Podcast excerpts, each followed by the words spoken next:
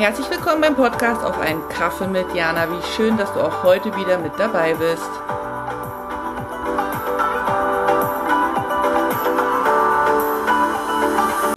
Hallo, sonnige Grüße aus Suchu. Jana hier. Ich hoffe, dir geht es gut und du hast eine schöne Woche gehabt. Letzte Woche war ja Halloween. Ich weiß gar nicht, ob du das gefeiert hast. Wir feiern das hier, weil wir so interkulturell aufgestellt sind, dass es ja Mitmenschen gibt, die das eben großartig feiern. Und dann gibt es mich, die das nicht so wirklich brauche, aber für die Kinder ist es halt immer so ein Riesenspaß und deswegen ist es auch immer so ein Riesenfest bei uns hier im Compound. Also wir leben ja hier so ein Compound, das ist so wie so eine kleine Wohngemeinschaft. Ich weiß nicht, wie man das erklären soll. Ein bisschen abgeriegelt. Wir sind hier so 30 Familien, glaube ich. Und genau, wie so ein gallisches Dorf, sage ich immer, wenn man so ein bisschen Pause von China braucht, ist das immer ganz cool, weil hier ist alles international. Genau, und da haben wir halt letzte Woche ein bisschen Halloween gefeiert. Die Kinder hatten eine Menge Spaß und das ist ja auch das Einzige, was zählt. Und ich habe einfach ganz brav mitgemacht.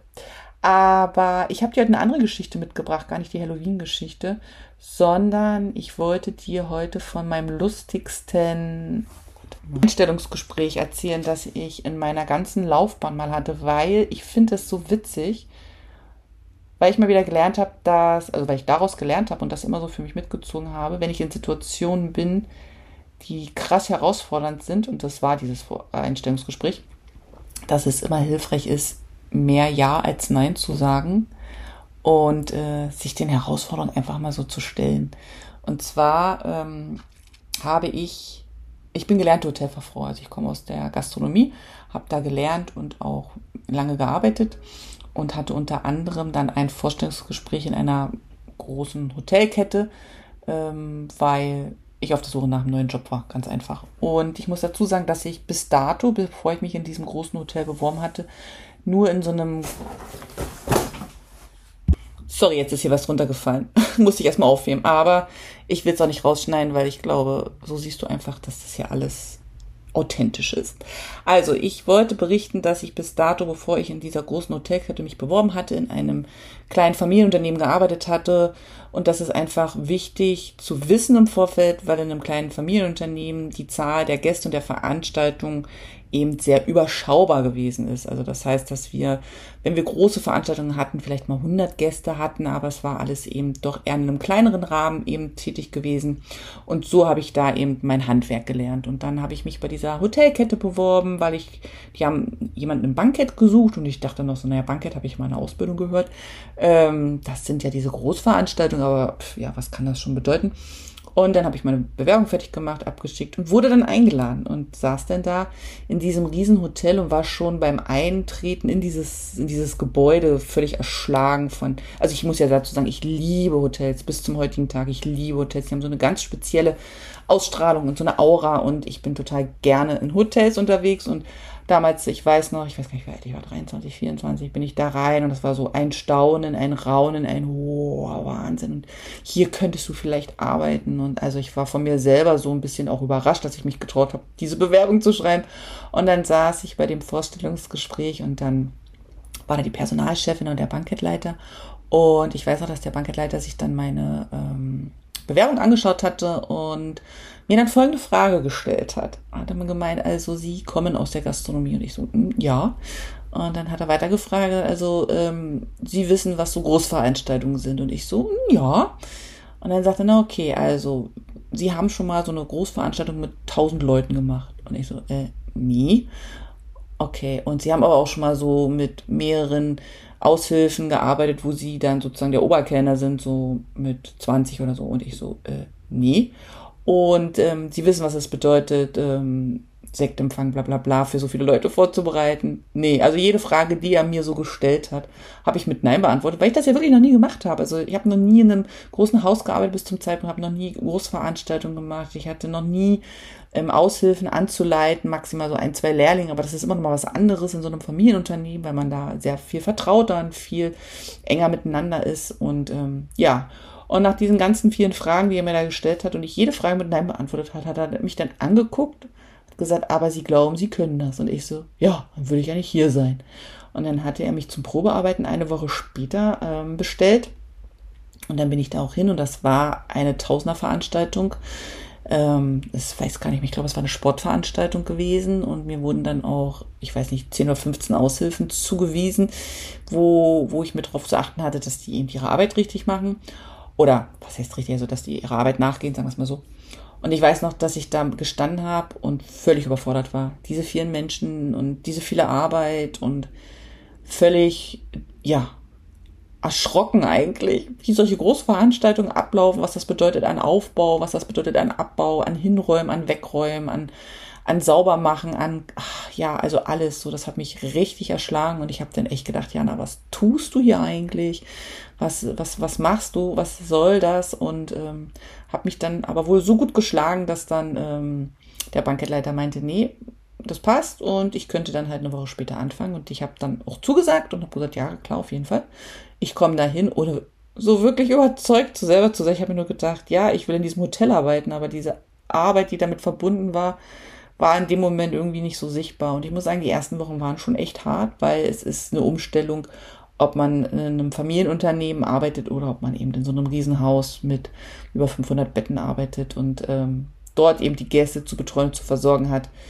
Und ich habe dann ein Jahr da gearbeitet, bevor ich dann äh, weggezogen bin, weil sich die Umstände bei mir dann privat geändert hatten. Und ich habe dann am Ende, als ich dann äh, gekündigt hatte und ich hatte eine richtig gute Zeit, es hatte richtig, richtig Spaß gemacht. Also ich habe es wirklich gerne gemacht. Ähm, so dieses mit den Gästen zusammen sein und so dieses, dieses, ja, ich weiß nicht. Man muss Gastronomie, glaube ich, mögen, sonst würde man diese ganze Arbeit und diese ganze Arbeitszeit auch gar nicht ähm, schaffen und auch irgendwie verkraften können, weil die Schichten sind halt extrem lang und teilweise am Wochenende Feiertage und ne, wenn dann irgendwelche Veranstaltungen von drei, vier, fünf Tage sind, dann braucht man an der Zeit nicht nach frei zu fragen und oft fallen ja einfach private Belange hinten runter, weil manche Sachen einfach zeitlich blöd mit dem passen, was in dem Hotel dann gerade los ist und das ist halt wichtig, bla bla und so. Auf jeden Fall, als ich dann da gekündigt hat und dann weggezogen bin, war eins meiner letzten Gespräche mit meinem damaligen Banketleiter. Ein sehr cooler Mann, der mich wirklich ähm, viel gelehrt hat, was es bedeutet, Verantwortung zu übernehmen, achtsam zu sein, sorgsam mit dem, was man tut und so. Ähm, habe ich ihn gefragt, warum er mich eingestellt hat, weil ich ja die meisten Fragen mit Nein beantwortet habe und eigentlich nur gesagt habe, dass ich das machen will. Und da hat er gesagt, ihm ist noch nie jemand untergekommen, der, der das unbedingt wollte, auch mit dem Wissen, dass er es eigentlich noch nie gemacht hat. Und er wollte, wollte es sehen. Er hat gesagt, ich habe hab ihn so überzeugt von dem, wie ich da stand, mit dieser Ehrlichkeit und mit diesem dann doch Ja sagen zu einer Situation, die eigentlich völlig abstrus ist, ähm, dass ihn das neugierig gemacht hat. Und dann habe ich mir so überlegt nach dem Gespräch, dass ähm, ich mehr Ja sagen muss, auch wenn die Neins vielleicht größer sind. Und ich weiß nicht, wie es bei dir ist, aber oft ist es ja schon so, dass wenn ein Nein im Raum ist, dass wir uns ja dann eher zu diesem Nein hingezogen fühlen und Dinge dann eben unterlassen, statt dann aber zu sagen, nee, ich mach's trotzdem. Ich, ich habe jetzt zwar dreimal Nein gesagt, aber ich mach's jetzt trotzdem. Und das ist ja egal was, ob jetzt so ein Einstellungsgespräch oder ob du, weiß ich nicht, das erste Mal Achterbahn fährst, obwohl du die ganze Zeit gesagt hast, du machst das nicht und dann sagst du, ach scheiß drauf, ich probiere es jetzt wenigstens einmal aus, um zu wissen, wie es ist.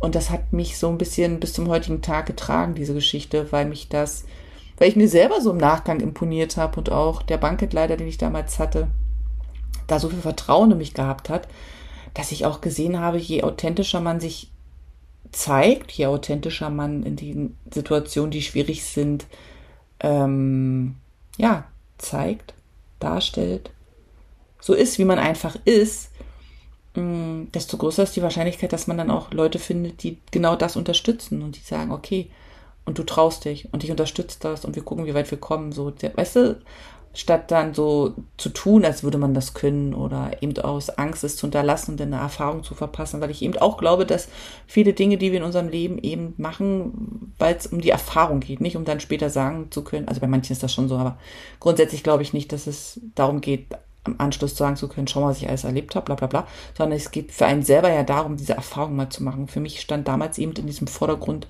ähm, die Erfahrung in so einem Hotel zu machen und in einem Bankett zu arbeiten. Und ich wollte unbedingt wissen, wie das so ist. Und das hat mir einen riesen Spaß gemacht. Und ich habe dann anschließend ähm, noch auf einem Messegelände gearbeitet und das war genau das Gleiche. Es hat mir auch unfassbar viel Spaß gemacht und ähm, ich habe im Prinzip die Gastronomie nur aufgegeben, weil es für mich mit Familie nicht vereinbar gewesen ist.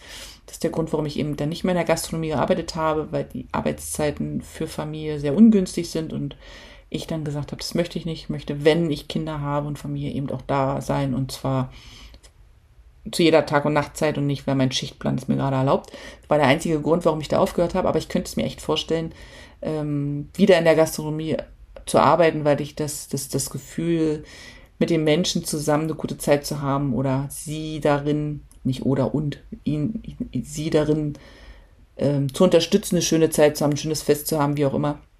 Finde ich total schön. Und das ist so eine ganz besondere Atmosphäre. Und alle, die in der Gastronomie jemals gearbeitet haben, die wissen, wovon ich rede. Ich habe dann noch Kontakt zu ehemaligen Kollegen und auch, ähm, weil ich ja auch studiert habe, Gastronomie, ähm, dass wir uns da manchmal austauschen. Das ist einfach so ein spezielles, es sind halt spezielle Leute, aber es macht halt unfassbar Laune. Und ähm, ich habe das damals eben gemocht und fand diesen Moment, ähm, wo mir diese Chance gegeben wurde, ähm, großartig und hat mir auch gezeigt, dass ich auch meinem Gegenüber in anderen Bereichen, nicht immer im Arbeitskontext, auch einmal mehr ein Ja zugestehen darf, auch wenn ich spüre, dass da Unsicherheit oder Unklarheit ist, einfach um demjenigen die Chance zu öffnen, eine bestimmte Erfahrung machen zu dürfen, wie auch immer das aussehen mag.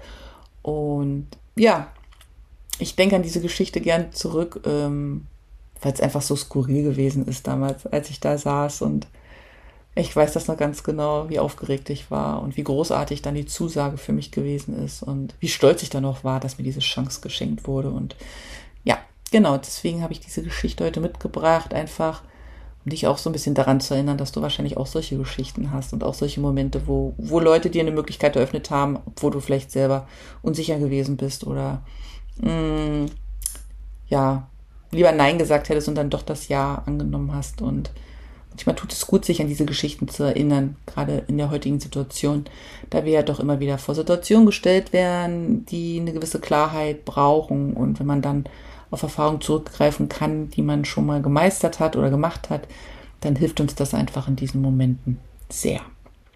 Ja, das war es dann auch schon für heute. Ich danke dir, dass wir die Pause zusammen verbracht haben und schicke dir sonnige Grüße aus Sucho und freue mich, wenn wir uns dann beim nächsten Mal hören. Vielen Dank fürs Dabeisein und auch vielen Dank dafür, dass du den Podcast teilst, kommentierst und abonnierst.